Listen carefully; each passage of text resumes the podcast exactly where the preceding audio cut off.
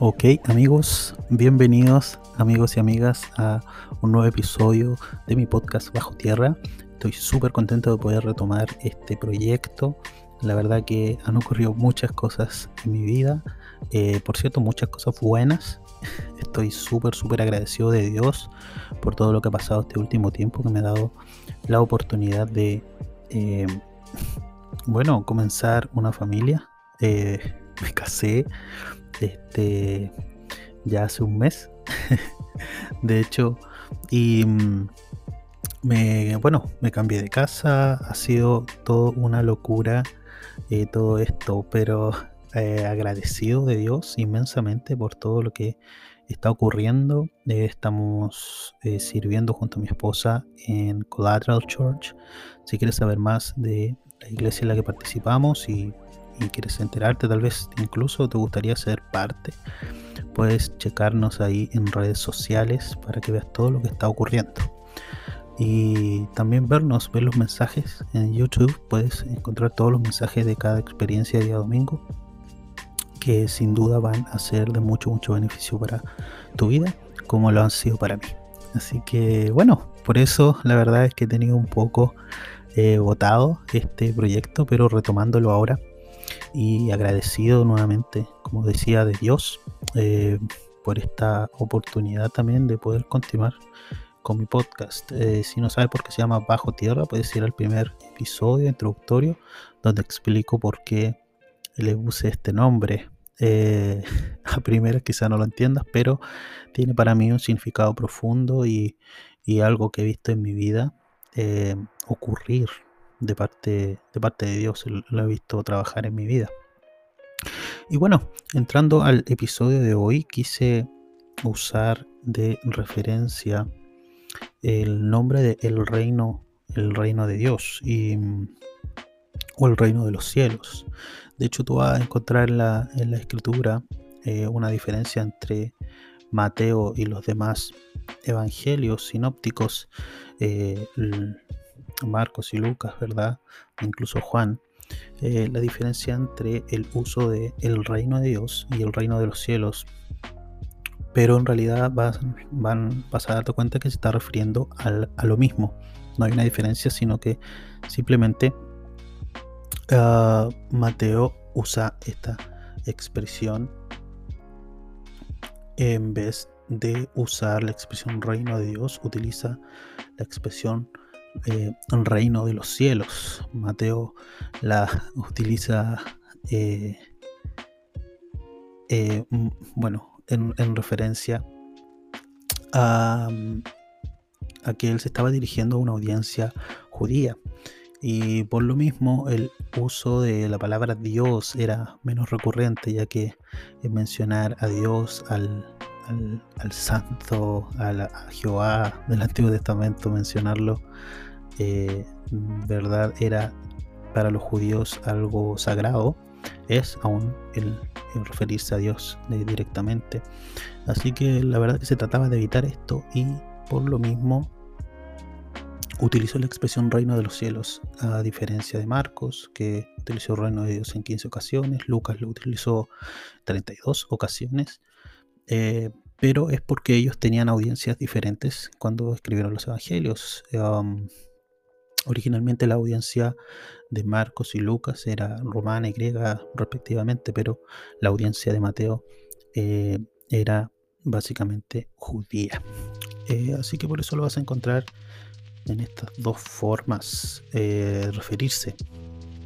Y me encanta el tema del reino de Dios, lo estuvimos abordando junto a en la comunidad de fe en la que participo, y en una serie de estudios bíblicos, donde hicimos también una diferenciación entre eh, iglesia y reino, hacer una diferencia entre estos dos términos, ya que eh, al encontrarnos en la primera venida de Jesús a la tierra, nosotros nos encontramos entre la primera venida de Jesús a la tierra y su inminente regreso que, eh, que creemos verdad va a ocurrir se genera para nosotros como iglesia una, misión. Em, lo que une el reino de Dios con la iglesia es esta misión. así que en ese sentido hay que considerar ciertos factores políticos, históricos, eh, sociales de la época del primer siglo, donde este tipo de términos se comenzó a utilizar. Jesús usara el término iglesia para referirse a, sus seguidores. Era, eh, por cierto, una palabra eh, de la época de origen griego. Eh, la palabra ahí es eclesía o eclesia, que está compuesta por, dos, por dos palabras, que es ek y kaleo. Y ek significa fuera de o fuera para, y kaleo, que se traduce como llamar o llamar fuera de fuera para. En otras palabras, es una convocatoria. Eso es eclesia, es una convocatoria. Convocatoria, en resumen, podríamos decir que es una reunión de ciudadanos que están siendo llamados afuera a salir de sus hogares. Y esta era una costumbre que se daba en el primer siglo. Eh, eh, un ejemplo de esto de Eclesia lo vas a encontrar, por ejemplo, ah, en Hechos 1939, donde la traducción al español es de eclesia o eclesía es asamblea. No se traduce directamente como iglesia, ya que eh, como se conoce, Atenas fue el, lugar del nacimiento de la democracia y la gente literalmente era llamada fuera de sus hogares a reunirse en una plaza o en lugares públicos para deliberar, para negociar, para votar incluso sobre ciertas situaciones públicas importantes. así que cuando los seguidores de Jesús ah, necesitaron en algún punto diferenciarse de los judíos, que ya utilizaban la palabra en ese tiempo sinagoga para referirse a sus convocatorias, las traducciones, por ejemplo, de la Biblia como la Septuaginta, ah, conocida como la Biblia de los 70, es la traducción del hebreo, del antiguo hebreo, eh, la traducción del hebreo del Antiguo Testamento al idioma griego. Esta es la Septuaginta. Se tradujo del hebreo al griego. Su traducción fue progresiva desde el año 85 en adelante.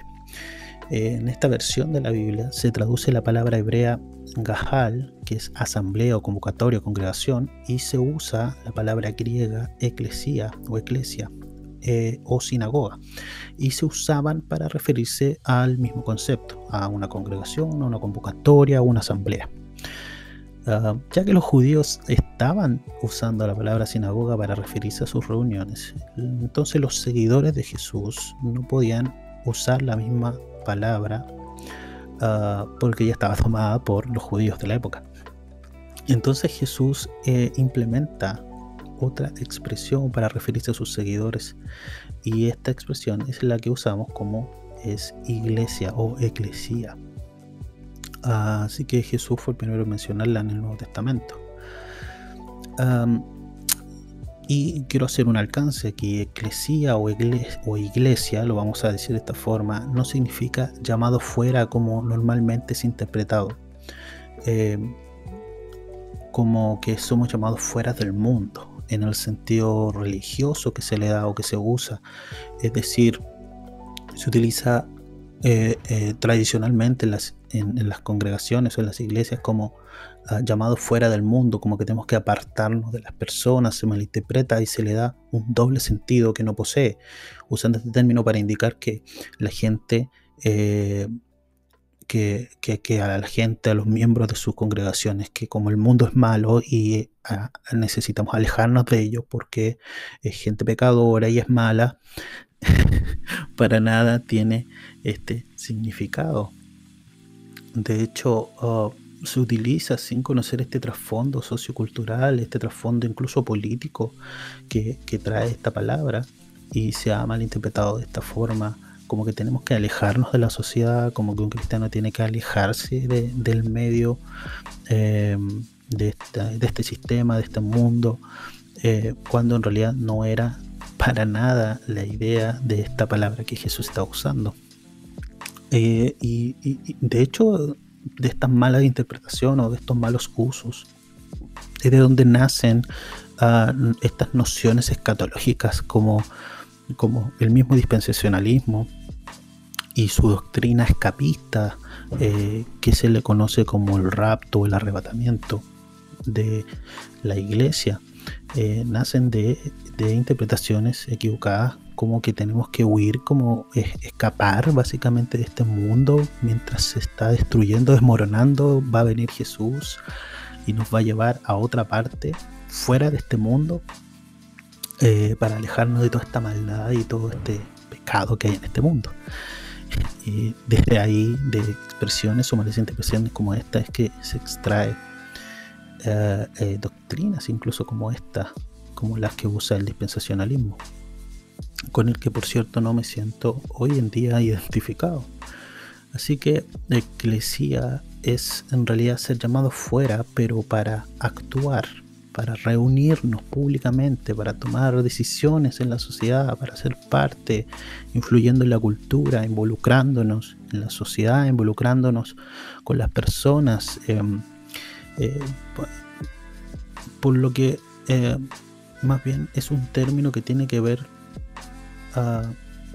que tiene otro trasfondo, que tiene que ver más con el área pública, el área incluso política, que tiene que ver con la polis, con el pueblo, con reunirse, con salir, con participar, con ser parte de los movimientos que buscan el beneficio para nuestra sociedad. contextualmente, en otras palabras, cuando los seguidores de Jesús escucharon a Jesús, lo, lo escucharon usar la palabra eclesía para referirse a ellos, a este movimiento que estaba comenzando del reino de Dios, a referirse a los seguidores, ¿verdad? Que se, pues, comenzaron a reunir, a convocar, deben realmente haber estado conscientes de las repercusiones que tendrían frente a las autoridades eh, que gobernaban públicamente en aquella época, que eran los romanos que tenían sitiado a eh, Israel. Imagínense todas estas repercusiones que pudieran traer eh, eh, esta palabra en el uso griego.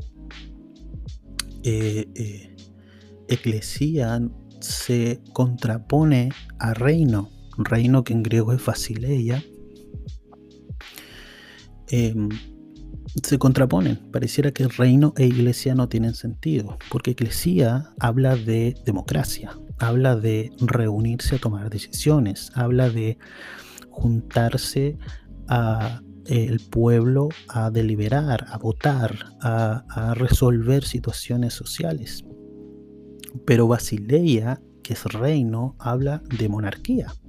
Nos habla de un rey, un rey que determina, el rey por, por, por definición es, la persona soberana que toma las determinaciones, que toma las decisiones y por ende al ser él quien decide, excluye a la polis, excluye al pueblo, excluye a la eclesía.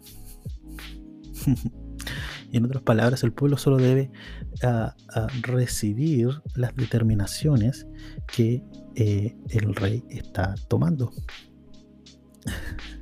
En resumen, Jesús viene a, a, reconciliar estas dos expresiones, a reconciliar reino e iglesia, a reconciliar al pueblo con el soberano. Ah, en resumen, Jesús viene a restaurar esta relación íntima entre el pueblo y ah, el rey. Ah, que ya no somos esclavos, sino que ahora somos libres, que, que, el rey quiere que reinemos junto a él, quiere establecer un reinado em, comunitario, un reinado diferente al tradicional, al que se conocía como los reyes del mundo, en el que el rey toma todas las decisiones, no, ahora Jesús está indicando, no, el Padre, Dios, Todopoderoso quiere reinar junto a nosotros, quiere que seamos parte de lo que ocurre, quiere obrar, trabajar a través de nosotros, quiere que reinemos junto a Él. Esta es la forma en la que se expande el reino, en otras palabras, hasta que su regreso, hasta que, hasta que ocurra su regreso. Él nos ha dado las herramientas, nos ha dado um, todo lo que tú y yo necesitamos para poder ser parte de la expansión de este reino, de este distinto reino, de este reino participativo, de este reino celestial aquí en la tierra, aquí y ahora, justo aquí y ahora estamos, está ocurriendo. Hasta, hasta eso, incluso Jesús dijo en Juan 15 que ya no nos iba a llamar siervos o esclavos, sino que nos iba a llamar amigos. Ya no somos sus siervos, somos sus amigos. Quiero que, participen junto a mí, quiero que, nos juntemos a la mesa, que conversemos, que, tomemos decisiones, que razonemos juntos. Ah, y me acuerdo, me acuerdo, sí, me viene a la mente Isaías 1.18, que siempre se citó, me acuerdo en, mi adolescencia, 10, 13 eh, años atrás predicando en las calles, como se hacía antiguamente, voceando en la calle. Eh, y Juan e Isaías 1.18 se usaba mucho como venir luego, dice el Señor, y estemos a cuenta. Si vuestros pecados fueran como la grana, como la nieve serán emblanquecidos, etc. Y, y, hay una versión que me encanta que dice, en vez de estemos a cuenta, dice, uh, let's get reason together, uh, en inglés. Es como eh, razonemos juntos, eh, pongámonos de acuerdo, veamos qué, está pasando, hablemos, conversemos, sentémonos a dialogar. Y este es el llamado constante de Dios desde la antigüedad, no solamente con la aparición de Jesús, sino que Dios siempre ha querido tener esta relación eh, comunitaria con nosotros, esta relación de amistad con nosotros. Efesios 2 dice que aún estando nosotros muertos en pecados, pecado es errar en el blanco, errar el blanco es Jesús. Así que básicamente está diciendo, aún estando nosotros muertos en nuestros errores de dirección, al haber muerto por equivocarnos en el camino, equivocarnos en las decisiones correctas. A pesar de eso, dice que nos dio vida juntamente con Cristo. Por gracia sois salvos, dice Pablo, y juntamente con Él nos resucitó con Cristo, así como Cristo resucitó también nosotros, dice, y asimismo nos hizo sentar en los lugares celestiales con Cristo Jesús. fíjense que trajo el cielo aquí a la tierra, así que no es esta lucha por escapar, sino que lo que nosotros no podíamos hacer, Jesús lo hizo por nosotros y generó esta relación.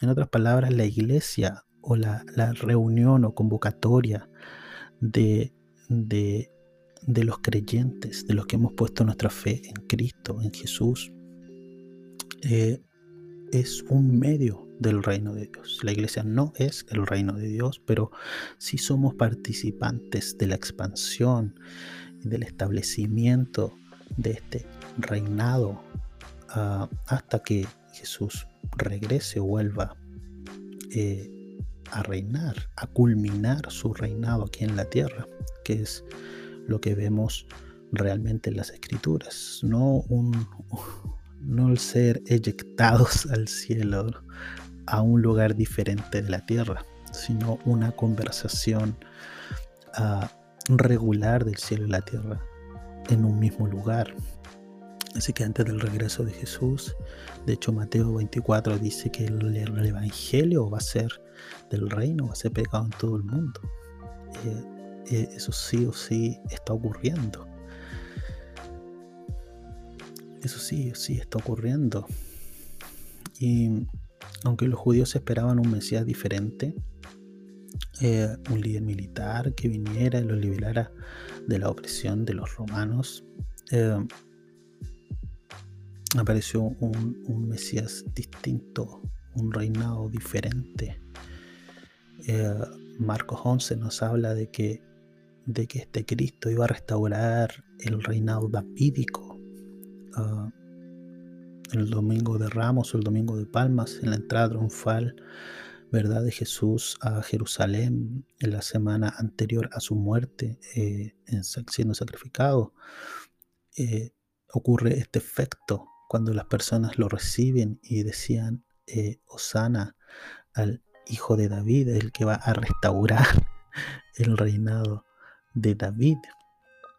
Así que Jesús aclaró de inmediato que su reinado no era de este mundo, no era de este sistema, no es el reinado tradicional. Mi reino, dijo en Juan 18, no es de este mundo, no es de este sistema, no es como funciona este sistema, es un reinado diferente, es un reinado participativo, es un reinado comunitario.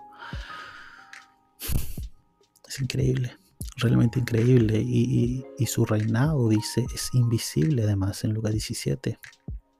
Su reinado es invisible en el sentido de que Ah, no es algo no es algo visible en cuanto a que Él está aquí presente, reinando sobre un trono físico, ¿verdad? Sino que Él está expandiendo este reino a través de nosotros, lo que hemos puesto nuestra fe en Él. Y, reinado no, en este sentido, al ser distinto al del mundo, no significa eh, opresión sobre los más débiles, ni opresión sobre los, los, sobre aquellos sobre los que se está reinando, sino que es, como vengo diciendo, algo participativo. Y realmente eso eh, cambia bastante la percepción que tenemos tradicionalmente de, un reino. Y, Jesús marcó realmente esta diferencia. Le preguntaban cuándo va a venir el reino de Dios o cuándo va a ser la venida de todas estas cosas. Y, y él dijo, algunos van a decir aquí está o allá está, pero Jesús aclaró, en realidad el reino de Dios está en medio de ustedes. El reino de Dios está entre ustedes. Y eso va generando, ¿verdad? Eh, una que otra paradoja realmente de cómo funciona un reino tradicionalmente versus lo que Jesús vino a implantar a esta tierra es realmente increíble. Eh, el reinado de Jesús se vio en su vida ah, totalmente paradójico a lo tradicional. Él vino a servir en vez de ser servido, lo dijo literalmente. Uh, ustedes me llaman maestro, me dicen Señor, y, lo soy, dijo, pero si el Señor el Maestro les ha lavado los pies, también ustedes deben lavarse los pies los unos a los otros. Les está enseñando, nos está enseñando que humildad es un valor del reino, que servicio a otros es un valor del reino, que, que, ser parte de este reino diferente al del sistema de este mundo es, es es amar a los demás, es servir a los demás, es ayudar, acompañar, apoyar a otros en sus momentos difíciles, en su momento de, dolor, de angustias. Uh, imagínense en esta pandemia, siendo lo práctico, cómo es que estamos nosotros colaborando a, hacer un mejor mundo, a, crear una mejor sociedad, cómo es que yo estoy siendo de alguna forma útil en esto y, quiero ampliar demasiado esta idea, abrirla totalmente, porque ah, creemos que servir en el reino simplemente es ser parte de una comunidad de fe o una iglesia donde te reúnes los domingos si eres parte de, tal o tal equipo y, y participas.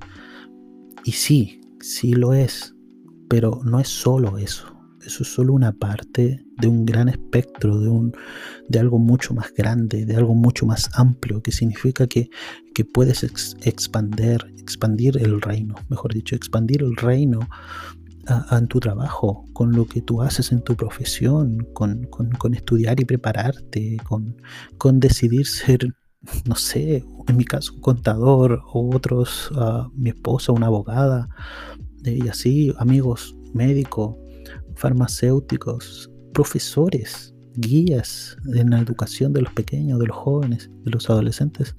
Ah, tantas formas en las que se sirve, cocinando. Suena extraño, pero, pero realmente esto es mucho, mucho más amplio de lo que, de lo que creemos. Cada lugar donde estás, sirviendo a tu familia, amando a tu esposa, sirviendo a tus hijos, amándolos. Esa es la mejor forma de servir, es amando. Y Jesús marca esta diferencia total, totalmente. Ah, y eso me encanta, me encanta que dio esta vuelta realmente de cabeza, esta paradoja de cómo realmente su reinado debía ser. ¿Cómo estamos contribuyendo? ¿Cómo estás contribuyendo? ¿Cómo estás cumpliendo el propósito del reino, qué manera estás aportando, en qué manera estás siendo parte en amor, en influencia. Eh, realmente es un tema que, que, que, que, me toca bastante pensar cómo estoy siendo luz cuando hablamos de ser luz, a qué nos estamos refiriendo, nos estamos refiriendo a, a, a dejar que Jesús, que Cristo brille a través de nosotros, que Él, que Él, que Él llegue a la vida de las personas a través nuestro. Él, no tiene, como se dice popularmente, no tiene más manos que las nuestras, ni más pies que los nuestros, ni más boca que las nuestras.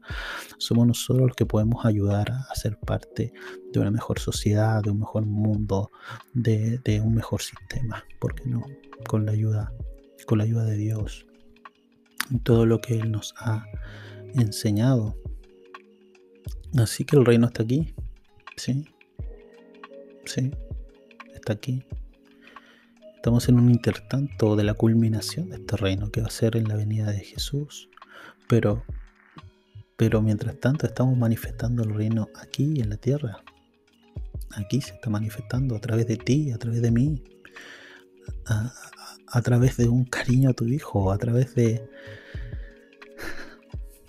de ayudar en tu trabajo, de un abrazo, a través de, de, cada aspecto de nuestra vida. Así. Y, así contribuimos, así contribuimos sirviendo un buen café para todos los podcasters baristas que hay, que son varios parece. así contribuimos. Traemos alegría, felicidades a las personas, consuelo, confort, apoyo. Ah,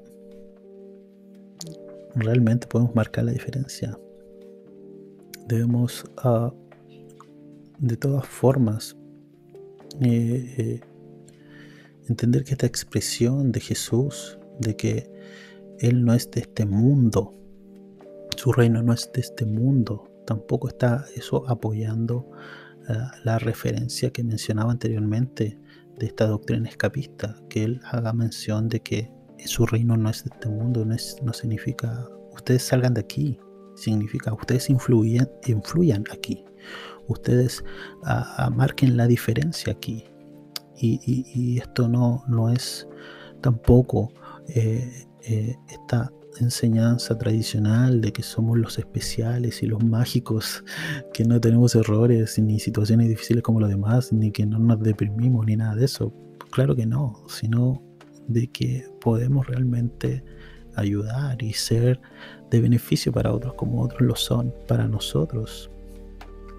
Así es, como, como otros nos ayudan, nosotros también ayudamos. Que, que su reino no sea de este mundo no significa que su reino uh, no se origina en este mundo, sino que viene desde afuera de este mundo, pero su reino es para este mundo.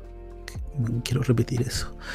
Uh, esta expansión no significa un conflicto, ¿verdad? Eh, este conflicto escatológico del que hablaba. Para los seguidores de Jesús significa que el reino de Dios no se origina en este mundo, sino que viene desde afuera hacia este mundo, que es desde Dios mismo en su eternidad, en su grandeza, enviando a su Hijo Jesucristo a continuar con, con este movimiento. Pero su reino es para este mundo, para este cosmos, mundo cosmos, esta, este sistema, este grupo de personas existiendo. Ah,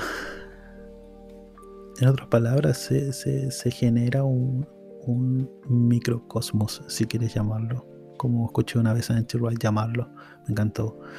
Se genera actualmente un microcosmos, que es el reino, un micromundo que vamos construyendo tú y yo. Cuando todo um, apuntaba a otra cosa en lo tradicional, Jesús marcó esta diferencia para nosotros. Lo que quería ser una gran renovación del mundo, una gran renovación de la sociedad y del bienestar de los seres humanos, uh, nosotros lo hemos convertido en una religión. En reglas que hay que seguir, en, costumbres que hay que adoptar, en, en, sanciones si no se cumplen. en penitencia si no estamos cumpliendo con el estándar. Pero no se trata de eso, no se trata de eso, no se trata de reglas, no se trata de lo que tengo, hacer, lo que, tengo que yo hacer para conseguir, porque si no, no sería gracia, no sería gracia. Por eso Pablo dice eh, que es por, es por gracia para que sea por la fe. No podría ser por la fe si no fuera por gracia, porque si no sería por obras. Que alcanzamos todo esto que Jesús nos ofrece, que Cristo vino a, desatar para nosotros, a, entregarnos acceso a ello. Por eso no es por lo que yo haga. Pero la religión, la religiosidad, las tradiciones, lo que han logrado al final, es imponer una conciencia colectiva en el mundo evangélico de que tienes que cumplir ciertos estándares para alcanzar el cielo, para llegar a ese día, a ese arrebatamiento, si se quiere. Pero mm, ahí anda mi, mi gata. Me encantó una frase de Richard Rohr que dijo, Gastamos tanto tiempo tratando de llegar allá arriba que pasamos por alto que el gran salto de Dios en Jesús fue venir aquí abajo. Exacto. Eh, estamos tan preocupados de qué cosas tengo que hacer para llegar al cielo que se nos olvida que Dios a través de Jesús lo que hizo fue venir aquí a la tierra. Eso e, e, es el más grande, la más grande muestra de, amor de Dios, del Padre hacia todos nosotros. Eh, y, por eso me encanta también a Jesús verlo enseñar en el, mm, en el sermón, gran sermón del monte, Mateo 5 hasta el 7 lo vas a encontrar. Uh, del capítulo 5 al capítulo 7, pero en el capítulo 6 se enseña a orar, cómo tienen que orar, y, en el versículo 10 Jesús explica que dentro de nuestra oración debe venir esta petición a Dios, venga tu reino, venga tu reino, hágase tu voluntad, así en la tierra como es en el cielo. Que lo que ocurre aquí en la tierra sea como lo que ocurre en el cielo. Nuestra oración debe ser que su reino venga constantemente, porque vino a través de Jesús, pero sigue viniendo cada día y, también a través de nosotros se sigue manifestando. La religión se ha preocupado de interpretar estas escrituras como las cosas que tenemos que hacer o no tenemos que hacer para llegar al cielo, pero Jesús ah, ah, nos aclara todo esto, nos, nos revela todo esto, quita el velo, quita la venda de los ojos, nos abre la conciencia a, un nuevo sentido de la espiritualidad. Jesús reitera una y otra vez que el reino no se trata de, que, el, de que ah, lo que nosotros hacemos para ir al cielo, ah, no somos nosotros los que vamos al cielo, es sino el cielo el que viene a nosotros el cielo es el que viene a nosotros y, está aquí entre nosotros, como lo he mencionado antes, Jesús mismo lo dijo, el reino está entre ustedes. Así que no usamos estas doctrinas escapistas, ni estas doctrinas de miedo, ni de terror, para, para poder manipular a las masas, mm, eh, para que la gente se acerque a Jesús de esta forma, o al Evangelio, a este mensaje de esperanza y de amor. Y, eh, infundiendo miedo, no, no. Diciéndoles que huyan del infierno o, que huyan de una condenación eterna. No, no es la forma en la que compartimos este reino, sino que lo, lo compartimos entregando buenas noticias. Cualquier mensaje que escuches que no da buenas noticias carece de la verdad del Evangelio. Son buenas noticias de alegría, de esperanza, de gozo, de justicia, de salud, de fe, de creer realmente de un futuro mejor, de una sociedad mejor, donde reina la justicia la paz, donde Jesús es el rey y reina con nosotros. Exacto. Así que la pregunta que pudieses hacer sobre esto que estoy diciendo pudiera ser claramente, ah, bueno, entonces si Dios ya es rey, Si Él está gobernando, ¿por qué no evita los sufrimientos? Es la típica pregunta que se presenta frente a la existencia de Dios. Si Dios es bueno y es amor, ¿por qué los sufrimientos? ¿Por qué la maldad en el mundo? ¿Por qué lo que ocurre? ¿Por qué todas las muertes por el COVID? Y, buscando razones para culpar a Dios, a, a la deidad, a la divinidad, cuando cuando está todo esto conectado a través de nuestras propias decisiones, a través de, la libertad que cada individuo tenemos. ¿Por qué no envía ángeles? Pregunta alguien, ¿no? ¿Por qué no envía sus ejércitos para terminar con todas las guerras? La respuesta de Dios a estas interrogantes es una y otra vez que se nos entregó a nosotros la gran responsabilidad de decidir de, que tenemos la posibilidad de, impactar, de influenciar nuestro entorno inmediato o, a largo plazo, incluso a través de trabajos sistemáticos, hábitos saludables, en todos los sentidos, no solamente sanos para el cuerpo, sino sanos para la mente, para la sociedad, para el mundo que nos rodea. Jesús contesta a través de este mismo sermón del monte. Para cambiar este mundo, Dios lo hace a través de las bienaventuranzas, de los bienaventurados. Los bienaventurados son los bendecidos, los que tienen una bendición sobre sus vidas eh, hacia este tipo de, de comportamiento, de decisión. Dice que los bendecidos son los pobres de espíritu, porque ellos, porque de ellos es el reino de los cielos de ellos es el reino de los cielos, de los pobres en espíritu. Y esta expresión pobre en espíritu no significa que no tengas riqueza espiritual. Por el contrario, significa humildad, significa reconocer que, nos falta mucho, que podemos seguir creciendo, que podemos seguir desarrollándonos y que podemos ah, ah, crecer a niveles mayores de los que nos encontramos hoy. Pobre de espíritu es alguien que dice, aún me falta, que, que no puedes aprender si primero no reconoces ignorancia sobre algún tema. Bendecidos son los que lloran, porque ellos recibirán consolación. Bendecidos son los mansos, porque ellos verán, heredarán la tierra. Bendecidos son los que tienen hambre y sed de justicia, porque ellos serán saciados. Si tienes hambre y sed de justicia, vas a ser saciado, va a entregársete a justicia. Misericordiosos porque ellos serán tratados con misericordia. Bendecidos son los del limpio corazón porque ellos verán a Dios. Bendecidos los pacificadores porque ellos serán llamados hijos de Dios. Somos... ¿Qué, qué, qué es lo que, lo que provocamos? ¿Provocamos paz en nuestras conversaciones o provocamos conflicto? ¿Buscamos conciliar o buscamos pelear? No digo que uno tenga que enfrentarse, enfrentarse a las injusticias en las que quizá nos vemos envueltos en la vida o, o de las que estamos rodeados, cual sea la situación. No sé cuál es tu circunstancia, pero ¿por qué no buscar paz? ¿Por qué no buscar conciliación? Puntos de conversación. Bendecidos son, dice Jesús, los que padecen persecución por causa de la justicia, porque de ellos es el reino de los cielos. Así que nada, quiero terminar dejando esta reflexión. ¿Cuál es tu cualidad, tu don, tu talento, tu pasión, ah, tu habilidad, tu profesión? ¿Qué es lo que tienes que con lo que Dios te ha enviado, con lo que te has desarrollado, que hoy puedes intervenir, aportar y contribuir en este mundo?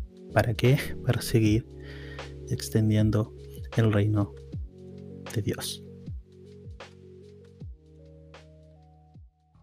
Gracias a todos los que se pudieron conectar a este eh, episodio, nuevo episodio de mi podcast. Quiero invitarles a que, bueno, se pongan al día con los episodios anteriores si no los has escuchado y espero poder seguir grabando ah, un nuevo contenido. Esa es mi, intención por lo menos, no sé en qué plazo, pero sí vamos a seguir con nuevos episodios.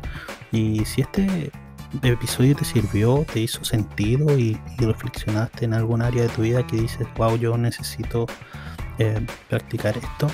Ah, genial, genial. Misión cumplida, diría yo. Así que Ah, compártelo en tus redes sociales, me sirve demasiado para poder llegar a, otras personas que también necesitan escuchar esto. Así que gracias. Recuerda también puedes encontrarme en YouTube, hay por ahí algunos mensajes em, en nuestro canal de Iglesia Collateral Church en la que estoy participando.